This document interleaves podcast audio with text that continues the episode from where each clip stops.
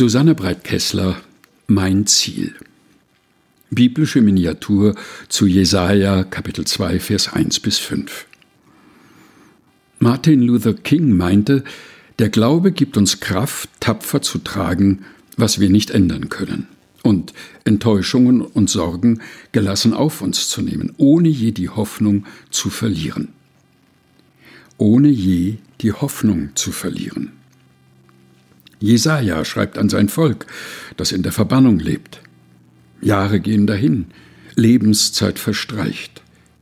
Das Interesse an allem, was rundherum geschieht, erlischt, Hoffnung erlahmt. Das Anything Goes, alles geht, verwandelt sich in ein Rien ne va plus. Nichts geht mehr. Schon gar nicht vorwärts. Ich lebe und ihr sollt auch leben, sagt Jesus. Nur mit Bildern der Hoffnung bewegt sich etwas. Man muss den Mut haben zu träumen, um kräftig kämpfen zu können. Wenn wir uns nur auf das konzentrieren oder fixieren, was wir vor Augen haben, dann finden wir uns je nach Charakter gleichgültig, verdrossen oder apathisch mit den Dingen ab, wie sie nun einmal sind. Ohne Hoffnung bewegt sich gar nichts. Was der Prophet Jesaja vor Augen malt, hat mit Gottvertrauen zu tun. Wer das hat, der holt daraus den langen Atem der Geduld, hält durch und bleibt in Bewegung. Solange ein Mensch bereit ist, auf die Sprache Gottes in seinen Träumen zu hören, Botschaften zu entschlüsseln, die in den Bildern seiner Seele verborgen sind, solange ist alles möglich. Träume zeigen, was Mann und Frau selbst dafür tun müssen, damit Wünsche und Sehnsüchte Wirklichkeit werden.